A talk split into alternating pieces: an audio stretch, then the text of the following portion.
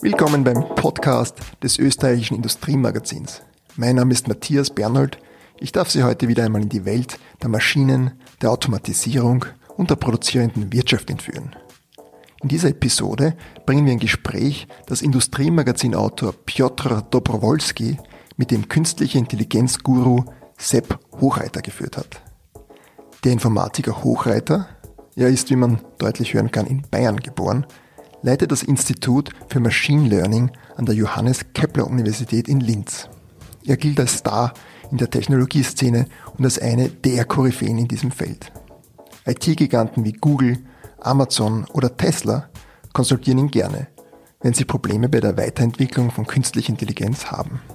In diesem übrigens nicht nur lehrreichen, sondern auch lustigen Gespräch nannten Piotr Dobrowolski und Sepp Hochreiter letztlich bei sehr grundsätzlichen philosophischen Fragen wie ist der Mensch von Natur aus gut oder böse oder werden moralische Wertungsmaßstäbe bloß erlernt? Kann künstliche Intelligenz einen freien Willen entwickeln? Gibt es einen freien Willen überhaupt oder ist alles bloß eine Folge von Erfahrung? Und wie unterscheiden sich ein Kleinkind und eine künstliche Intelligenz voneinander, wenn es ums Lernen geht? Fragen über Fragen also, aber nun ohne weitere Verzögerung. Viel Vergnügen mit dem Podcast des Industriemagazins.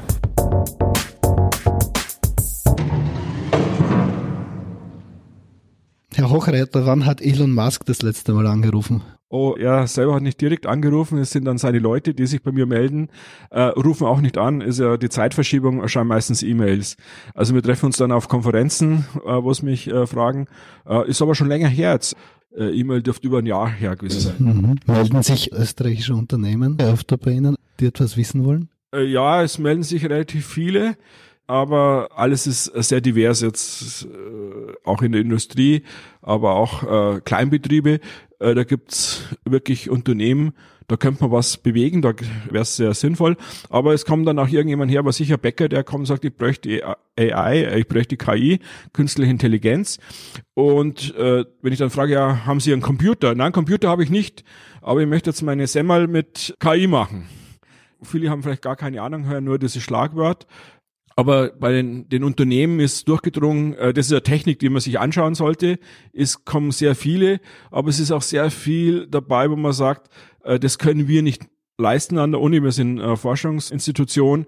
Äh, hier ist es wirklich was, was irgendwelche Firmen, irgendwelche Startups äh, programmieren können. Oft schickt man die weiter. Aber mit immer mehr, also schon sehr vielen österreichischen Firmen haben wir Forschungsprojekte, also auch sehr interessante. Mhm. Das heißt, die Vorstellung, die man lange Zeit gehabt hat, in Österreich ist das kein Thema, in Österreich interessiert das niemand, wir hinken, hinken zumindest was die Industrie betrifft, äh, der Welt hinterher in Sachen KI, das trifft nicht mehr zu. Ich würde würd nicht sagen, es, äh, wir können uns jetzt zurücklehnen, also da kann man noch einiges machen, aber es ist unglaublich, was hier für äh, Startups auch gibt, die reingehen. Jetzt wenn ich da denke, äh, Sevenlytics, Anyline und irgend äh, so Startup-Firmen, die wirklich in die modernsten Technik reingehen und äh, versuchen, was auf die Beine zu stellen und dann auch wirklich auf dem internationalen Markt konkurrieren können. Also es ist hier einiges los, also äh, sehr gut.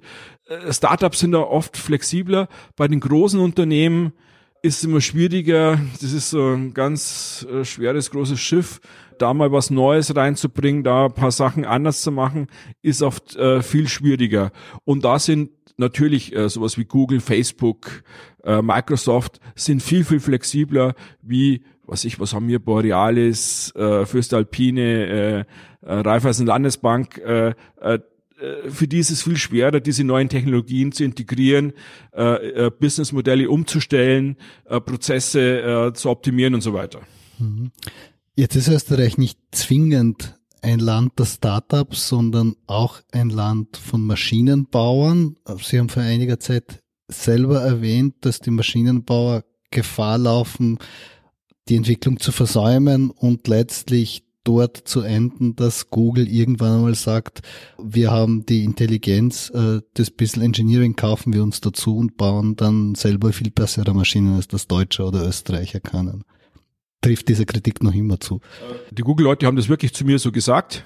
Das Engineering kann man dazu kaufen, weil es wird viel wichtiger sein, die Intelligenz, äh, die Kundenbindung, äh, wirklich am Kunden dran zu sein, auch zu wissen, was der will, was der macht, welche Fehler sind, welche Maschinen gut funktionieren, welche nicht äh, gut funktionieren, welche fehlerhaft bedient werden.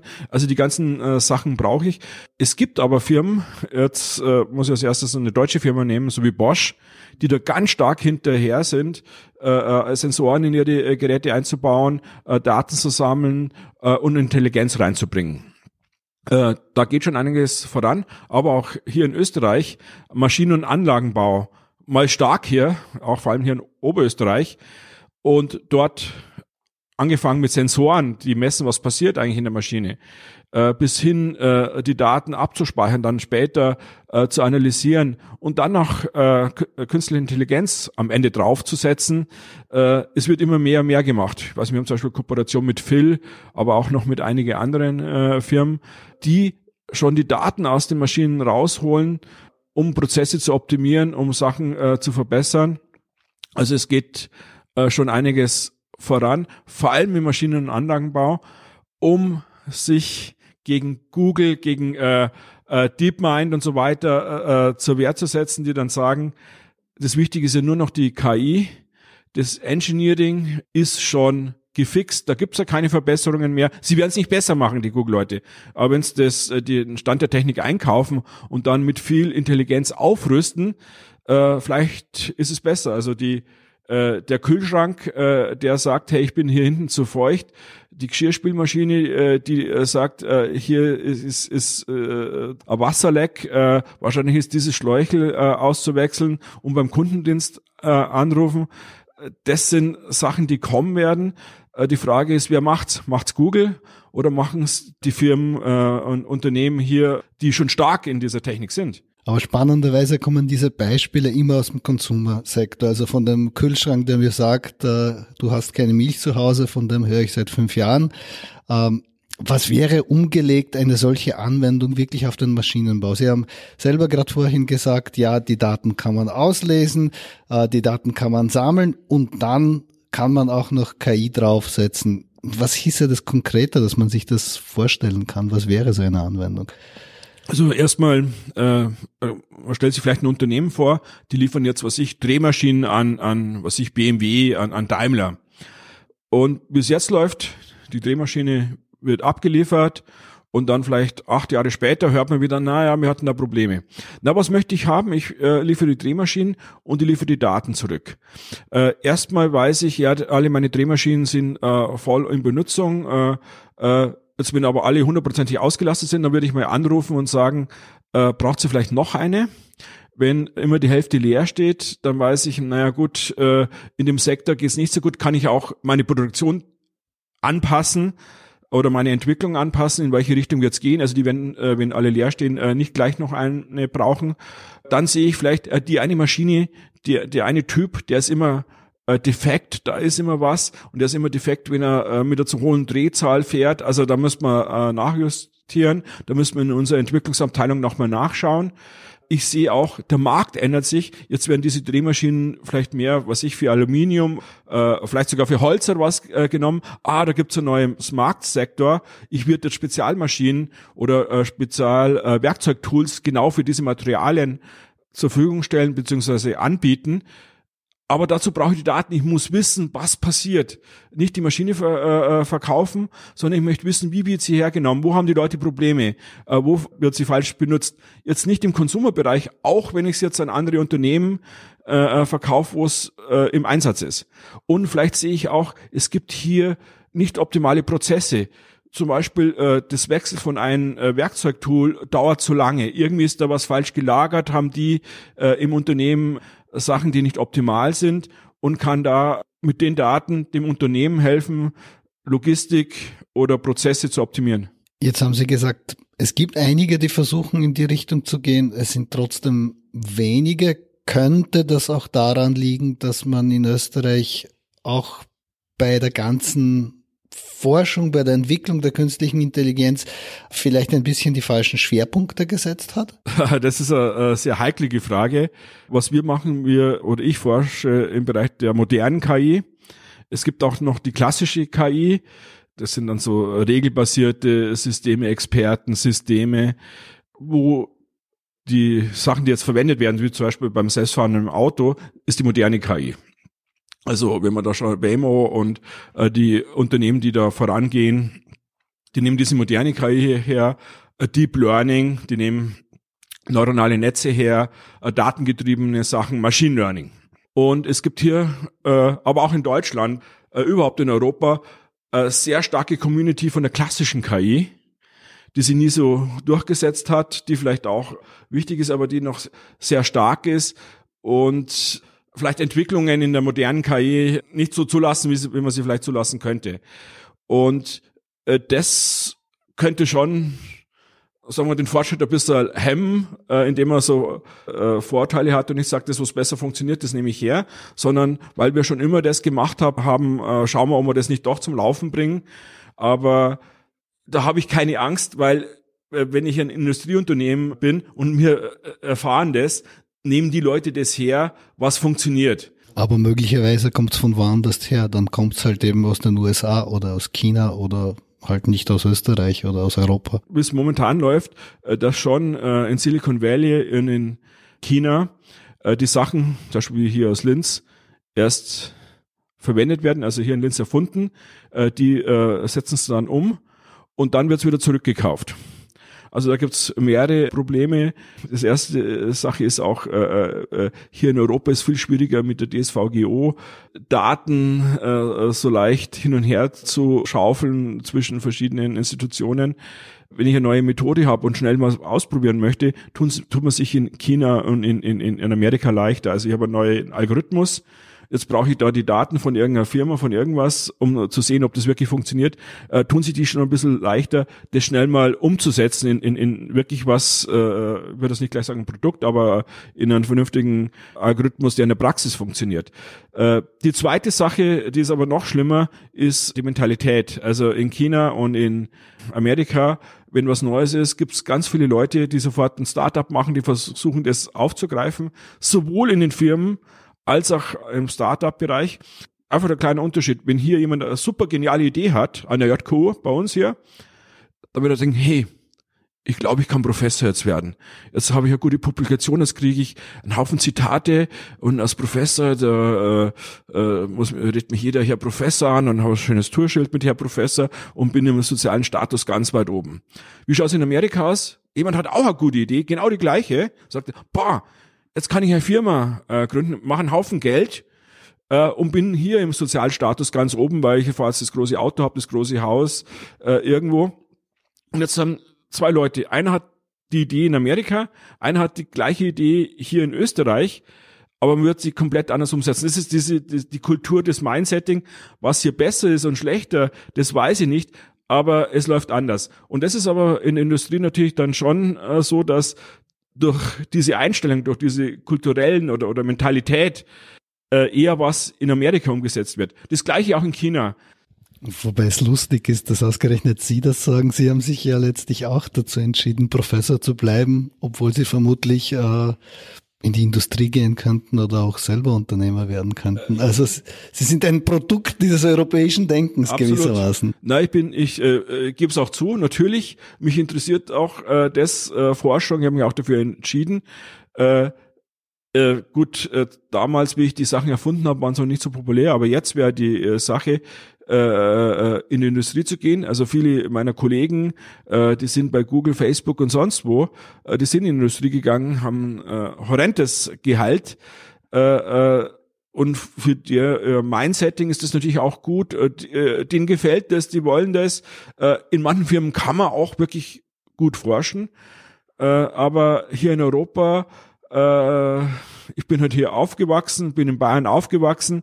Denk mir, wenn ich an der Uni bin, da meine Forschung machen kann, äh, meine Studenten habe, äh, macht es mir mehr Freude wie in der Firma. Muss nicht so sein, weil die modernen Firmen auch anders äh, gestrickt sind. Ich habe es gesehen in, in Südkorea, äh, in Samsung und in Naver.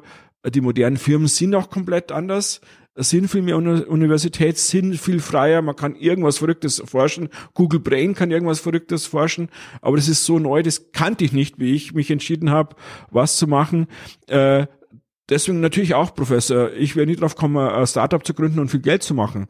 Äh, ich bin auch Europäer, ich bin Bayer, äh, ich habe das gleiche Mindsetting. Mhm. Ja, nicht ganz. Sie teilen zumindest nicht eben diese Angst vor selbstlernenden Maschinen, wo man selber nicht ganz genau weiß, was die tun. Das dürfte ja auch, ein Teil der Zurückhaltung dürfte ja auch daran liegen, oder? Das ist ganz menschlich, ist immer so. Und bei KI, äh, künstliche Intelligenz, noch schlimmer. Keiner weiß, was ist. Und wenn ich nicht weiß, was es genau ist, habe ich Angst. Aber da habe ich mehr die Angst. Äh, ich habe Angst, es könnte mir was tun, mir was wegnehmen. Ich habe aber Angst, ich könnte was verpassen. Also äh, man weiß nicht, was ist und, und äh, man fühlt sich irgendwie äh, unsicher. Und dann noch äh, draußen in der Bevölkerung gibt's äh, noch äh, die Ängste geschürt von Hollywood, äh, wo dann der Terminator äh, auf der Leinwand zu sehen war, äh, wo äh, die Matrix, der Film äh, gelaufen ist, wo die Menschen als Batterien verwendet wurden, also wo die Maschinen die Herrschaft übernommen haben und so weiter. Es ist es auch noch in den Köpfen eingeimpft und auch wirklich ganz stark drin, dass man noch mehr Angst hat, ja, vielleicht übernehmen die die Weltherrschaft, was passiert da? Aber gut, diese Angst kann man dann oft nehmen, wenn man sagt, schaut's mal her, wir sind so weit, so weit sind wir bei weitem noch nicht und, und eine Maschine hat, wie ein Kugelschreiber auch, keine Initiative irgendwie überleben zu wollen. Das kommt ja nicht aus der Evolution. In der Evolution sieht man halt äh, die Sachen, die überlebt haben ist nicht so. Wir Menschen bestimmen, welche Maschinen gebaut werden. Wir Menschen bestimmen, welche Computerprogramme weiter kopiert werden. Vor allem die, die funktionieren, die keine Bugs haben, die nicht irgendwas machen, was wir nicht wollen. Äh, wir haben einen ganz starken evolutionären Druck auf den Sachen und man ist weit weg. Aber die Ängste sind da. Aber auch die anderen Ängste. Äh, verliere ich meinen Job? Kommt jetzt die KI? Verliere ich meinen Job? Wenn man denkt, zum Beispiel, wenn man an Taxifahrer denkt, auch an irgendwelche Callcenters, ja, äh, ist auch berechtigt haben, Firmen haben Angst, Firmen haben Angst, verpasse ich äh, eine Entwicklung, brauche ich die äh, in, in meiner Firma, wo kann ich es einsetzen? Vielleicht zu den Firmen, was sollte man da machen? Wie können wir da vielleicht äh, schauen, dass die Angst nicht da ist? Naja, man bräuchte Leute, Experten, die man einstellt in der Firma, die schauen, welche Daten sind in der Firma dort. Kann man KI-Methoden, kann man künstliche Intelligenzen mit solchen Daten füttern und was können wir die liefern? Was nützt mir was? Kann ich die Logistik optimieren? Kann ich Prozesse optimieren? Äh, kann ich irgendwas auf dem Markt vorhersagen? Kann ich näher am Kunden sein? Kann ich den Kunden besser verstehen? Kann ich Entwicklungen äh, frühzeitig absehen und so weiter? Das würde aber voraussetzen, dass dieser Berater, wie auch immer man sie nennt, Data Scientist oder wer auch immer das sein soll, tatsächlich verstehen, was diese Systeme tun. Jetzt gibt's aber sehr häufig die Vorstellung, selbst die Leute, die mit KI arbeiten, wissen selber nicht so ganz genau, was sie tut. Und zumindest eine Äußerung von Ihnen gibt es, die ja fast diesen Gedanken nahelegt. Sie haben selber gesagt, ich bin vielleicht deshalb so gut, weil ich ein Gefühl für künstliche Intelligenz habe. Und Gefühl haben ist etwas sozusagen, was man nicht ganz objektivieren kann. Ja, äh, Gefühl haben ist hier äh, eigentlich Erfahrung haben. Man hat schon so viel gesehen. Äh, ich habe auch ein Gefühl, ich weiß oft auch, was funktioniert und was nicht funktioniert, wo es Probleme geben wird, äh, wo es vielleicht ganz gut durchgehen äh, wird. Und man weiß auch, warum das eine vielleicht nicht geht und das andere geht. Aber es ist auch äh, wie bei jedem anderen, der äh, in der Arbeit ist, wenn man 30 Jahre was gemacht hat, hofft man ja, dass man da was gelernt hat und dann sieht man Muster. Äh, das äh, wäre natürlich mit Gefühl.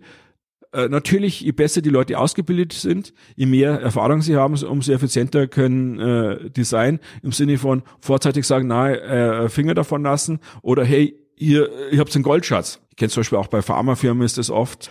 Äh, jetzt auch äh, im Health-Bereich, äh, sprich äh, bei Medizindaten ist mehr und mehr äh, so, dass die Daten mehr äh, viel mehr wert werden und jeder Datenpunkt äh, bestimmten Wert schon hat. Aber um das zu sehen, braucht man Erfahrung, um das zu sehen, braucht man eine gute Ausbildung, ein Gefühl.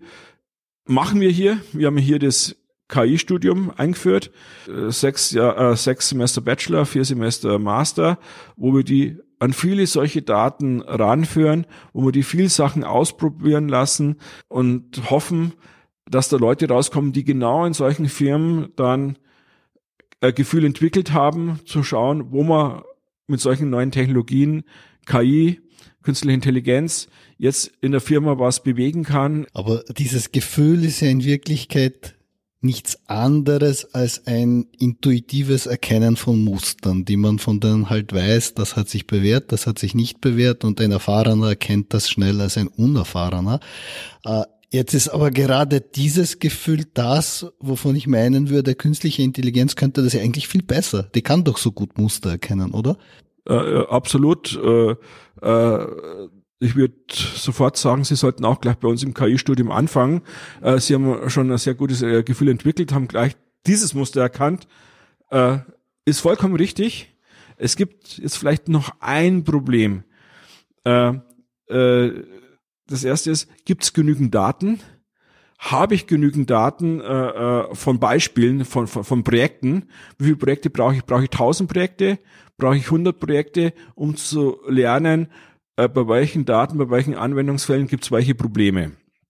Und dann ist es auch sehr komplex. Es gibt sehr viel unterschiedliche Probleme, sehr äh, äh, unterschiedliche Aspekte. Äh, das heißt, weil das Problem relativ äh, divers ist, wird es funktionieren? Wie gut funktioniert das? Äh, kann ich das verwenden? Äh, ist es robust? Äh, genau deswegen wird so eine KI noch mehr Daten brauchen. Also es scheitert daran, dass wir einfach zu wenig Projekte, zu wenig Erfahrungen haben, die auch dokumentiert sind. Wenn wir die hätten, absolut, würde ich sofort die KI, warum sollte man einen Mensch einsetzen, wäre Blödsinn.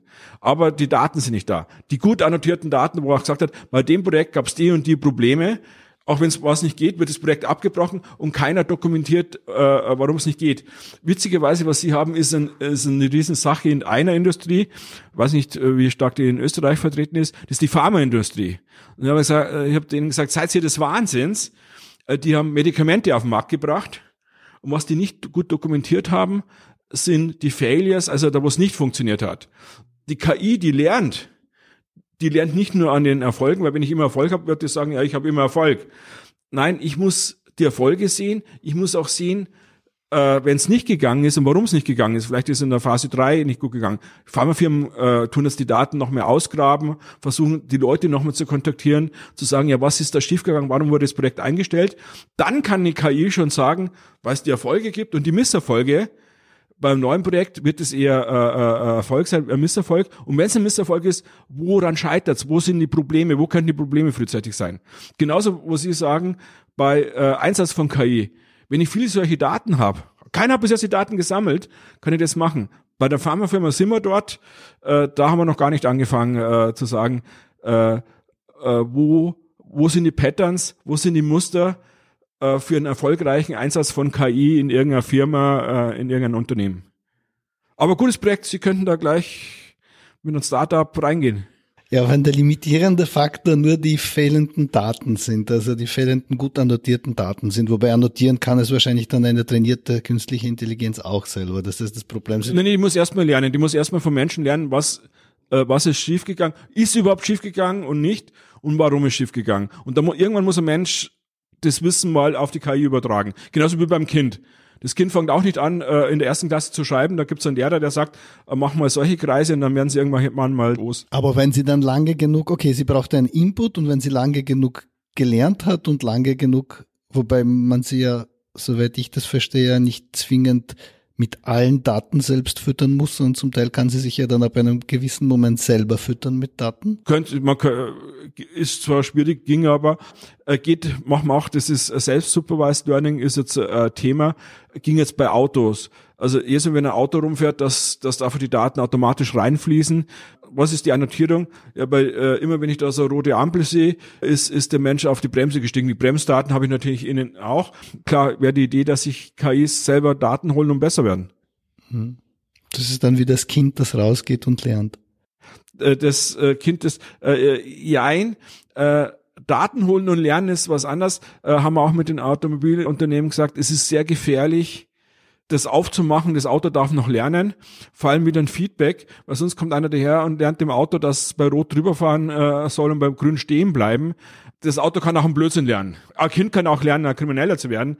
Also das Lernen müsste man einfrieren, nur die Daten äh, zurückholen und dann kann man die Daten sichten. Sind es vernünftige Daten? Kann man die hernehmen? Äh, sind die auch gut verteilt. Also wir haben bei, zum Beispiel mit Audi haben wir ja mal ein, eine Sache gesehen, dass wir zu wenig Tunnelfahrten gehabt haben und wurde oben der Tunnel als äh, Fahrbahn erkannt, der noch ewig weiter hingeht, die kann weiterfahren. Und man gedacht, ach, okay, wir brauchen mehr Tunnelfahrten. Das ist eigentlich, auch wenn die Daten zurückkommen, muss man noch schauen, sind die ausgewogen, auch wegen ethischer Fragen, sind da genügend Männer, Frauen, Bevölkerungsteile dabei, äh, äh, ist es wirklich die Daten, an denen die KI dann lernt, fair, ist es auch gerecht, wird es der Gesellschaft gerecht, dass wirklich jede Bevölkerung Subgruppe auch drin ist. Das heißt, rausgehen und lernen ist sehr gefährlich. Wer weiß, was das lernt, wo das lernt, in welcher Subdomäne es lernt. Besser ist, die KI rauszuholen, die soll die Daten mit heimbringen und dann kann man das äh, Lernen nochmal überwachen. Aber das heißt, das, was die, abgesehen von den technischen Problemen, die es sicher auch noch gibt, aber so ganz grundsätzlich, das, was die künstliche von der menschlichen Intelligenz unterscheidet, ist, dass die menschliche Intelligenz urteilen kann, auch im Sinne von Gut und Böse, und die künstliche Intelligenz kann das erst dann, wenn man ihr gesagt hat, was gut und böse ist. Da sehe ich jetzt keinen Unterschied. Äh, ich weiß nicht, wenn man Baby äh, nicht sagt, was gut und böse ist, wie gut äh, das das auseinanderhalten kann. aktuelles Beispiel. In China gibt's überall die Kameras, Radar und so weiter. Denkt man, komplette Überwachungsstaat die Bevölkerung muss ja da terrorisiert sein, die müssen ja völlig verzweifelt sein. Dann fragt man die und sagen, na super, ich bin so froh, dass wir das haben. Ich kann meine Kinder äh, spielen lassen, ich brauche mein Auto nicht mehr zu äh, sperren. Wenn ich irgendwo meinen Geldbeutel verliere, ist es auf der Kamera, äh, da wird keiner nehmen, weiß man sofort, wer es hätte, wird da gleich zurückgebracht. Ich fühle mich total sicher. In Europa sehen wir was anderes. Wir hatten schon anderes Sachen erlebt, äh, äh, mit kompletter Überwachung. Da würden äh, viele sagen, na, diese Horrorvorstellung, das möchte ich nicht haben. Und es geht dann hin bis zu Gut und Böse. Äh, es ist sehr schwierig. Kulturell, religiös, lokal äh, kann es da ganz schöne Unterschiede geben. Und äh, die KI ist eigentlich so eingestellt, wenn natürlich äh, der Algorithmus, der kann alles lernen. Wenn äh, die Gesellschaft sagt, naja, KI, das soll's tun, das soll's nicht tun, dann kann man die KI genau auf das trainieren, was dann gut, böse oder gut schlecht ist. Aber Vorsicht, Vorsicht, Vorsicht, die KI lernt auch jeden Fehler mit. Das heißt, KI dupliziert quasi menschliches Verhalten das ist äh, KI, würde ich sagen, wie ein Kind äh, KI lernt an Beispielen und an, äh, an, an der Rückkopplung. Beispielen, wo ich gesagt habe, das hast du gut gemacht, das hast du schlecht gemacht. Das funktioniert, das funktioniert nicht. Es kann natürlich auch alleine lernen, self-supervised, wie zum Beispiel, wenn ich jetzt einen Turm baue, also erst lernen, ein paar Steine aufeinander zu legen und dann baue ich den Turm immer höher. Geht auch. Dann sieht die KI direkt, wie gut sie ist anhand der Höhe des Turms. Ist aber sehr ineffizient. Das laufende Feedback, das ist gut, das ist schlecht. Und genau hier hast du einen Fehler gemacht. Auch dort lernen die KI äh, allerbesten. Wo ist dann der Unterschied zwischen einem Kind und einem Roboter, den ich trainiere? Es gibt ja auch diese Vorstellung, wir sollten uns daran gewöhnen, dass wir künstliche Intelligenz als eine Lebensform sehen, die uns derzeit oder eine Denkform, die uns derzeit noch unterlegen ist, äh, die aber durchaus sich auch so weit entwickeln könnte, dass sie uns auch einmal überlegen sein wird, wie ein Kind, das irgendwann mal gescheiter ist als die Eltern. Die Frage ist, äh, wo überlegen. Also zum Beispiel habe ich sogar schon Computer gesehen, die schneller rechnen können wie wir. Ist deswegen der Computer überlegen? Ja, also das kann er besser und genauer, äh, präziser. Aber es gibt noch einen riesen Unterschied. Das ist so das System One Learning, also die, die, das Lernen auf dem ersten Level. Da ist der Computer äh, da ist die künstliche Intelligenz jetzt sehr gut. Zum Beispiel sowas wie Verkehrszeichen erkennen, dass der Computer besser als der Mensch was ein bisschen äh, äh erschreckend eigentlich ist. Bei Hautkrebs erkennen ist der Computer so gut wie die Dermatologen hier in Österreich oder weltweit. Wenn man, wenn es geht um Brustkrebserkennung an den Schnitten, ist der Computer besser. Äh, Lippenlesen, Lippenlesen ist der Computer viel besser als Menschen, also auch äh, die Lippenlesen gelernt haben und so weiter. Also es gibt äh, so ganz große Liste von äh, Superhuman Performance, aber es ist immer System One. System One ist direkt an, an, an der Wahrnehmung, ganz nah an, an, an der Bildverarbeitung, an der visuellen, akustischen Wahrnehmung, auch bei Sprachen und so weiter. Dann, der Mensch hat dann noch eine zweite Ebene, wo er schnell lernt. Das sind wir mit dem Computer noch nicht. Also erstmal zu erkennen, welches Objekt ist das, äh, vielleicht Sprache zu erkennen, welches Wort ist das. Ja, geht schon. Dann möchte man aber mit dieser Wahrnehmung was machen, neue äh, Sachen machen. Äh, bei der Wahrnehmung lernen, lernt man aber aus Millionen und Tausenden, Hunderttausenden von Beispielen. Der Mensch später, wenn man, wenn man dem jemand, äh, wenn man Mensch was zeigt, vielleicht ein neues Spiel, eine neue Sache, lernt er innerhalb von Minuten das Neue und nicht, dass er ein Million Mal irgendwas macht. Es geht schon los beim, bei der Sportart. Äh, Tennisspieler muss nicht ein Million Mal irgendwo hinhauen und dann hat er schon, also die lernen das dann relativ schnell, haben dann auch irgendwelche äh, Möglichkeiten, schnell zu lernen. Und da sind wir mit der KI noch nicht. Was fehlt ist, wir nennen wir jetzt System 2, also dieses, wenn die Wahrnehmungsebene schon dort ist, schon eine gute Repräsentation der Objekte und so weiter, jetzt schnell zu korrelieren, was zu was ist. Der Mensch geht in ein Restaurant rein und merkt äh, immer, wenn hinten der Koch steht, dann schmeckt's mir nicht der lernt das innerhalb von ein paar Mal, der muss aber jetzt äh, sagen, ja, der Koch hat was mit dem Essen zu tun und bla. Äh, KI, die reingeht und die ganzen Zusammenhänge nicht kennt, kann das sein, vielleicht ist das Licht ein bisschen dunkler, jetzt schmeckt das Essen nicht so gut oder äh, weil draußen regnet, jetzt wird, schmeckt die Suppe nicht gut, es könnte alles mit allen sein. Also hier lernt der Mensch an einem Beispiel, aber dann nimmt er extrem viel Weltwissen schon her. Er weiß, was der Koch hat was zu tun mit dem, was ich esse. Obwohl ich es gar nicht sehe, wie er das zubereitet, aber ich weiß, da wird in der Küche äh, gekocht, äh, da gibt's Zutaten, ich weiß, die Zutaten werden geliefert, vielleicht schmeckt's mir nicht, weil die äh, jetzt nicht geliefert werden konnten. Also ich habe wahnsinnig viel Hintergrundinformationen. Äh, ich habe Einblicke. Dieses Weltwissen, das fehlt der KI auch noch dieses Weltwissen, äh, Zusammenhänge und Zusammenhänge schnell lernen, das ist eigentlich die nächste Stufe, äh, an die wir auch ran wollen. Und da, wo der Mensch extrem gut ist. Der Mensch lernt sehr schnell neue Sachen. Erstes Baby braucht jahrelang, um die Umgebung wahrzunehmen, die Mutter zu erkennen. Aber dann Kinder im Kindergarten und sowas lernen sehr schnell, nicht mit Millionen Versuchen, äh, irgendwelche Bauklötze zu machen, sondern mit vier, fünf Versuchen, dann können die das. Da möchten wir auch hin. Hier geht's um Demonstration lernen. Ich zeige was her und indem ich was herzeige, habe ich schon eine sehr komplexe Konzepte wie äh, den Nagel in die Wand, dass ich einen Nagel in der Wand tun kann, dass ich an den Nagel was aufhängen kann. Bloß das Konzept, auf dem Nagel kann ich was aufhängen. Ist schon ein sehr komplexes Konzept äh, äh, wenn der Nagel in der Wand ist, wissen wir sofort, ah, da könnten wir jetzt ein Bild hängen, da könnte ich, äh, was ich, was anderes hinhängen, vielleicht kann ich da meine Brille auch drauf tun. Also ein Nagel an der Wand, da kann, kann sich was befestigen. KI bräuchte jetzt da, was ich tausende von Beispielen, weil sie so divers sind, sagen, naja, Nagel, da kann man was hinhängen. Und der Mensch ist da viel besser mit dem Weltwissen, äh, wo reinkommen physikalische Gesetze, wie Sachen äh, benutzt werden, dass ein Nagel was Spitzes ist, dass ich irgendwo reintun kann. Auch dieses Konzept müsste ich erstmal lernen. Dieses Konzept haben die Menschen schon. Wenn ich jetzt einen Nagel äh, gebe und ich gebe da, was ich, äh, ein Stück Plastilin, dass ich den Nagel da auch reindrücken kann, das würden Kinder sehr schnell lernen. Eine KI hat keine Sache, ich kann jetzt da reintun, es könnte, es könnte ein Granitstein sein oder Dings, äh, ob es das Plastilin ist, äh, würden die äh, KIs sich sehr schwer tun abzuschätzen, wird der Nagel da reingehen oder nicht. Kinder sind es ja äh, sehr schnell, wenn es eine weiche Masse ist, ein Dreieck, äh, wenn es weich ist, äh, kann ich was reinschieben, wenn es hart ist, äh, äh, weigert sich das. Und da sind wir Menschen noch weit, weit voraus. Zurück zur Industrie.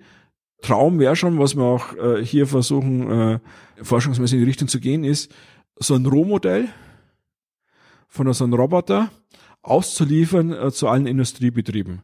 Äh, machen wir jetzt schon an der JKU. Die Rohmodelle nennen wir nicht Roboter, die nennen wir Studenten äh, oder Diplomanten.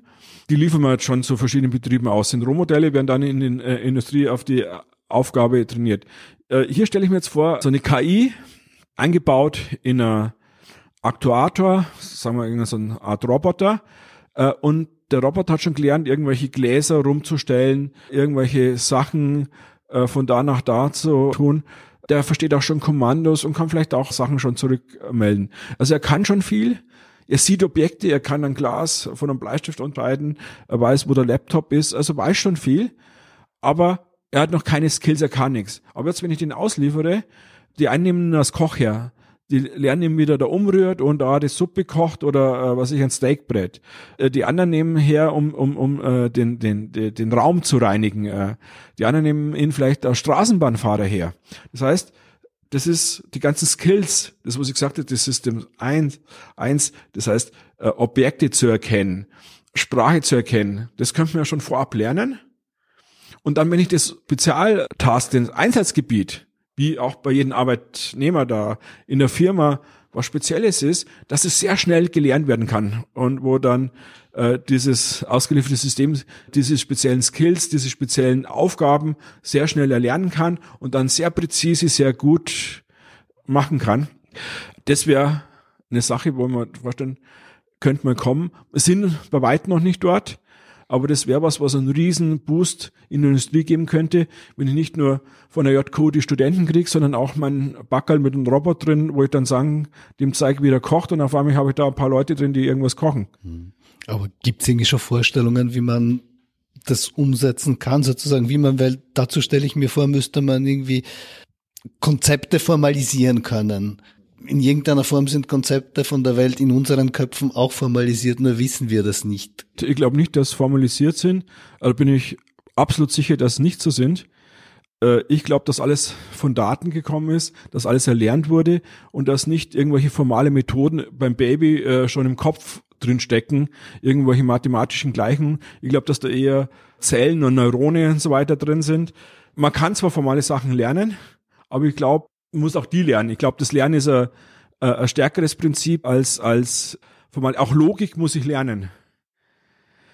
Kausalität geht schneller. Kausalität funktioniert, um die Umgebung zu machen. Also wenn ich was mache, das hat dann die Auswirkung, das lerne ich dann schneller. Aber auch lerne ich. Ich nehme immer das Wort her. Aber ich glaube nicht, dass Logik genetisch irgendwie einprogrammiert ist bei uns.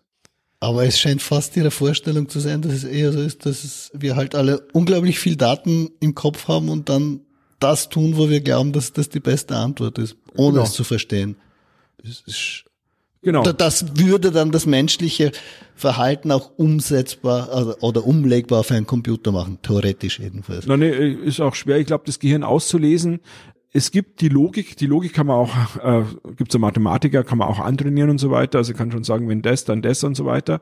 Aber im Alltag, was wir machen, ist fast alles für mich gelernt. Ich habe jetzt nicht logisch überlegt, äh, wie greife ich hier ein, ein, Mikro oder wie greife ich ein Glas. Da, wenn ich da hingehe, wird es Kontakt geben, da wird die, die Reibung so groß sein, aber die Reibung wird klein genug sein, wird es nicht durchgehen. Ich berechne das erst im Kopf. Nee, ich glaube, ich, aus Erfahrung greife ich hin und habe das Glas in der Hand.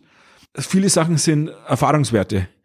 Und wenn ich die Tür aufmachen möchte, ist es gut aufzustehen und den Henkel nach unten zu drücken, äh, sind Erfahrungswerte, äh, obwohl ich die Mechanik jetzt gar nicht mir genau logisch hergeleitet habe, warum der Henkel wahrscheinlich ganz gut ist, die Tür aufzumachen. Also ich glaube, dass wir sehr viel aus Erfahrung machen und da gar keine Logik. Äh, wobei äh, man oft schon festgestellt hat in der Neuroscience, dass die Leute gesagt haben, ja, es ist ja logisch, aber die haben was gemacht, was intuitiv ist und später es mit Logik äh, äh begründet haben.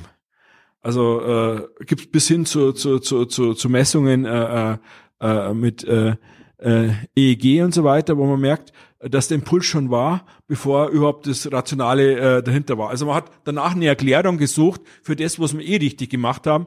Ich habe das gemacht, was logisch ist. Na, du hast das gemacht, was du eh gemacht hättest und danach sagst du, das war logisch. Also da muss man auch aufpassen, was logisch ist. Was uns jetzt dorthin führt, wo ich gewusst habe, dass wir irgendwann einmal heute hinkommen werden, äh, zur Fre Frage des freien Willens. Äh, gibt's denn? Ich weiß, Sie sind jetzt nicht zwingend der Spezialist für freien Willen, das ist äh, mir schon klar, aber äh, ich frage trotzdem. Äh, da gibt es wahrscheinlich äh, Leute, die es besser beantworten können. Gibt es einen freien Willen? Okay, was ist, äh, ja, ist schwierig, was ist freier Wille? Äh, gibt es überhaupt Zufall? Äh, die Quantenphysik sagt ja, es gibt Sachen, äh, die, die zufällig sind. Also, wenn nicht alles deterministisch ist, also die erste Frage ist, wenn alles deterministisch ist, dann gibt es keinen äh, freien Willen, weil eh alles vorgelegt ist. Also mit der Quantenphysik äh, ist das erste Mal, ist es vielleicht nicht alles deterministisch. Aber äh, gibt es dann trotzdem keinen freien Willen, weil alles zufällig ist. Freiwille ist sehr, sehr schwer. Ich sehe es auch beim künstlichen System. Also je nachdem, was man rein trainiert hat, welche Erfahrungen man gemacht hat, ist man sehr stark gebiased in eine Richtung. Und man weiß zwar nicht, man weiß selber nicht und andere können von außen nicht einschauen, aber habe ich wirklich die freie Entscheidung, äh, äh, würde ich für die freie Entscheidung meine ganze Erfahrung beiseite legen, wenn ich weiß, das Schnitzel hier in der Mensa haben wir noch nie geschmeckt, äh, das war so schrecklich letztes Mal und so weiter. Das wären Erfahrungswerte. Nee, ich tue jetzt noch mal ganz frei entscheiden. Was, für mich ist ja schon mal die Definition, was ist freier Wille überhaupt? Sind wir nicht frei, weil wir Erfahrungen haben.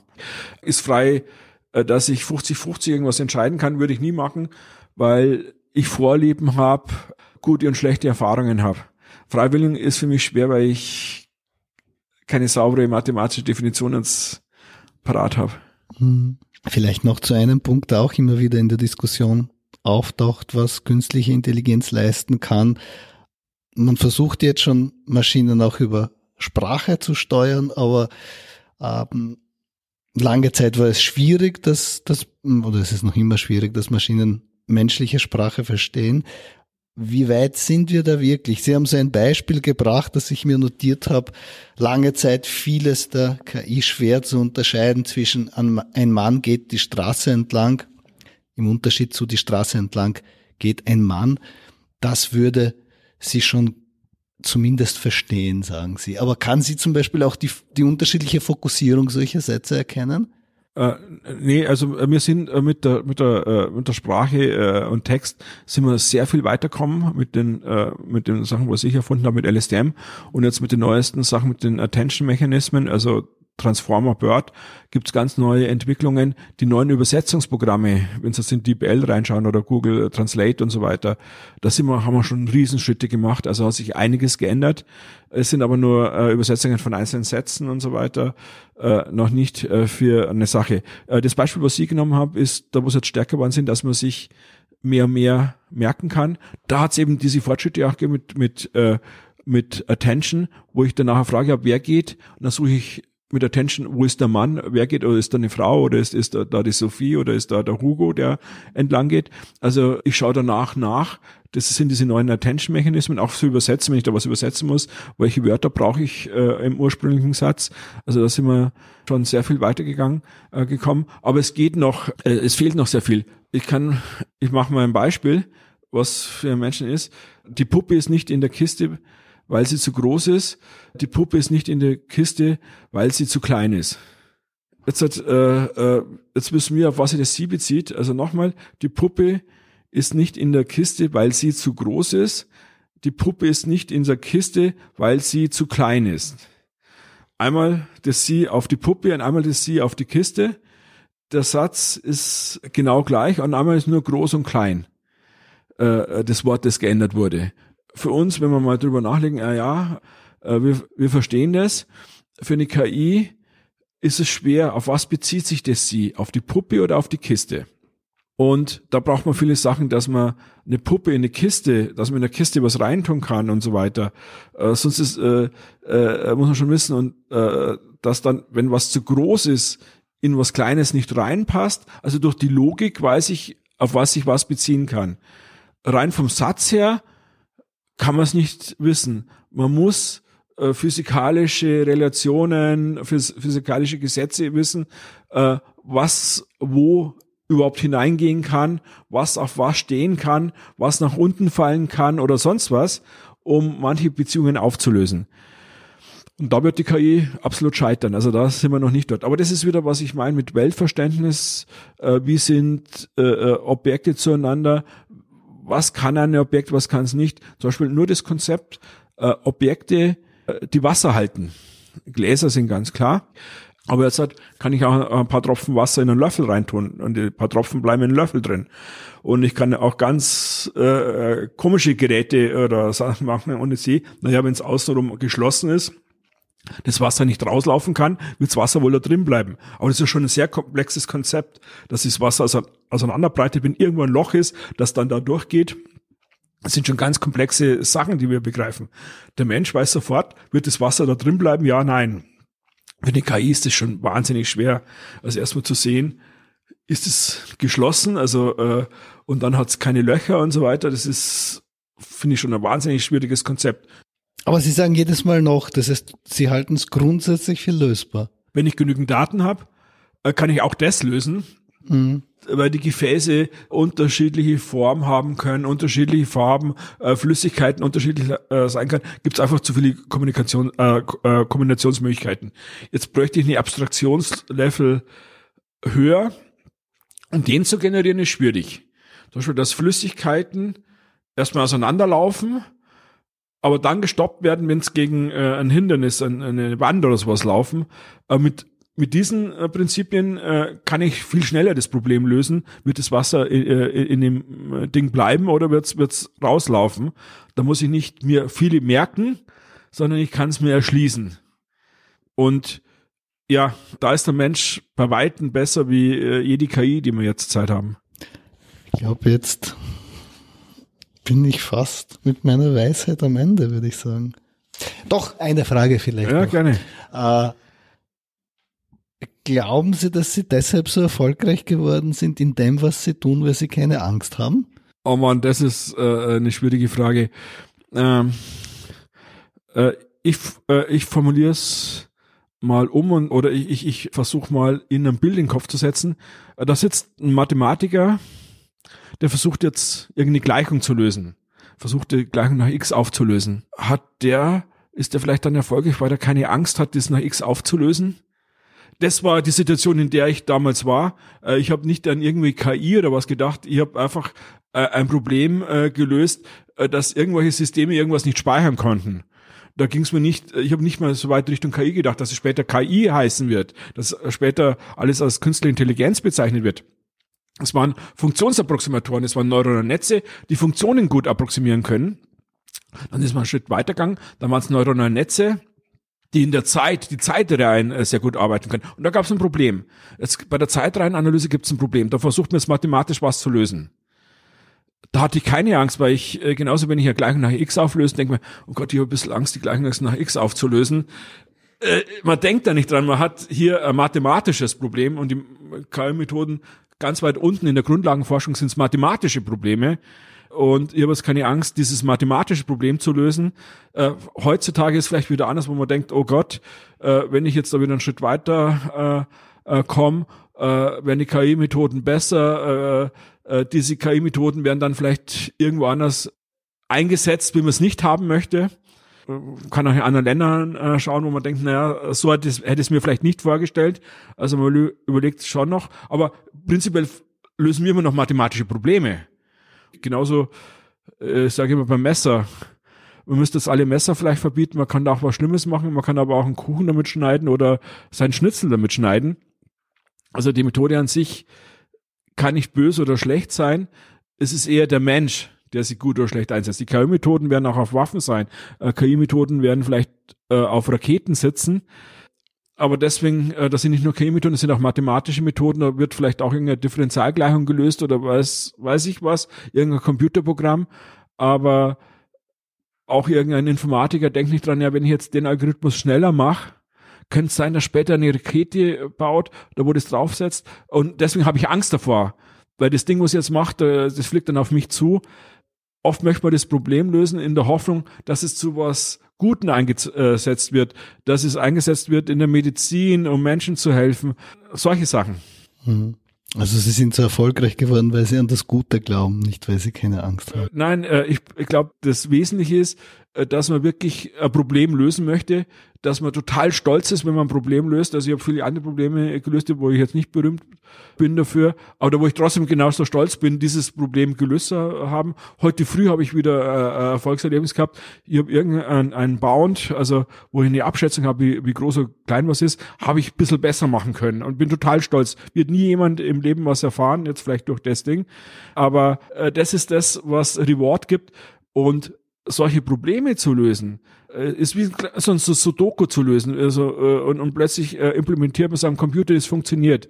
Und das sind Erfolgserlebnisse, die kann man sich nicht mit Geld kaufen.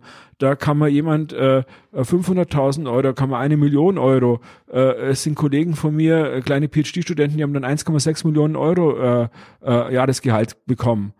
Aber wenn sie nicht die Erfolge haben, diese kleinen Probleme zu lösen, macht es ja keinen Spaß. Was möchte ich mit äh, dem Geld und so weiter? Das ist das, was Spaß macht. Okay. Eine letzte Frage, wo ich die, Ahn die Antwort zwar schon ahne, aber ich stelle sie trotzdem.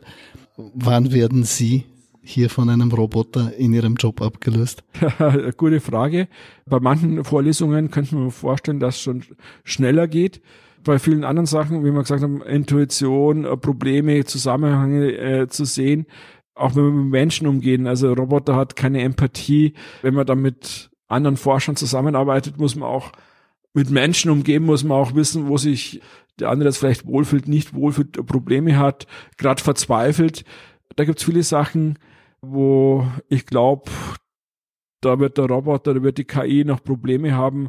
Aber was ich schon denke, zum Beispiel in der Lehre, jetzt äh, Universität wäre ein Beispiel, aber Schule vielleicht auch, dass da KI-Methoden zum Einsatz kommen sollten, wenn zum Beispiel irgendein Schüler eine Schwäche irgendwo hat, macht immer wieder den gleichen Fehler. Die Lehrer heutzutage haben einfach nicht die Zeit, äh, immer wieder darauf hinzuweisen. Aber so eine äh, KI, so eine künstliche Intelligenz ist sehr, sehr geduldig und es macht das zum zehnten Mal falsch. Wo du, wo, wo du äh, schon rot anläufst und denkst, äh, kapier das denn immer noch nicht? Die wird immer noch ein Beispiel geben und da probierst nochmal, da glaube ich, hast dich vertan. Und äh, so eine KI könnte genau individuell auf die äh, Fehler eingehen, was die Studenten, was die Schüler machen. Also in solchen sehr, äh, äh, Situationen könnte ich mir gut vorstellen, dass sie ersetzt wird, weil ich einfach nicht die Zeit habe, jetzt wenn ich da im AI-Studium äh, schaue, bei jedem einzelnen Studenten hin, äh, dahinter zu stehen, über die Schulter zu äh, schauen und sagen, nee, aber schau mal hin, da hast, äh, da ist ein Bug drin oder hier hast dich verrechnet. Und so eine KI könnte das schon, also teilweise, glaube ich, könnte man mich sehr gut ersetzen, aber teilweise, glaube ich, wird es sehr, sehr schwer fallen. Danke. Bitte, gerne.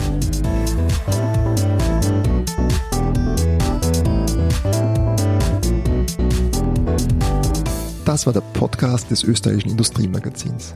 Vielen Dank fürs Zuhören. Produziert wird unsere Sendung von Matthias Bernhold, Michaela Holly und Rudolf Leudl. Zu finden sind wir auf den gängigen Podcast-Plattformen.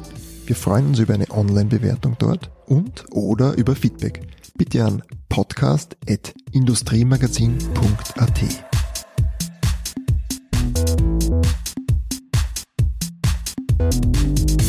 thank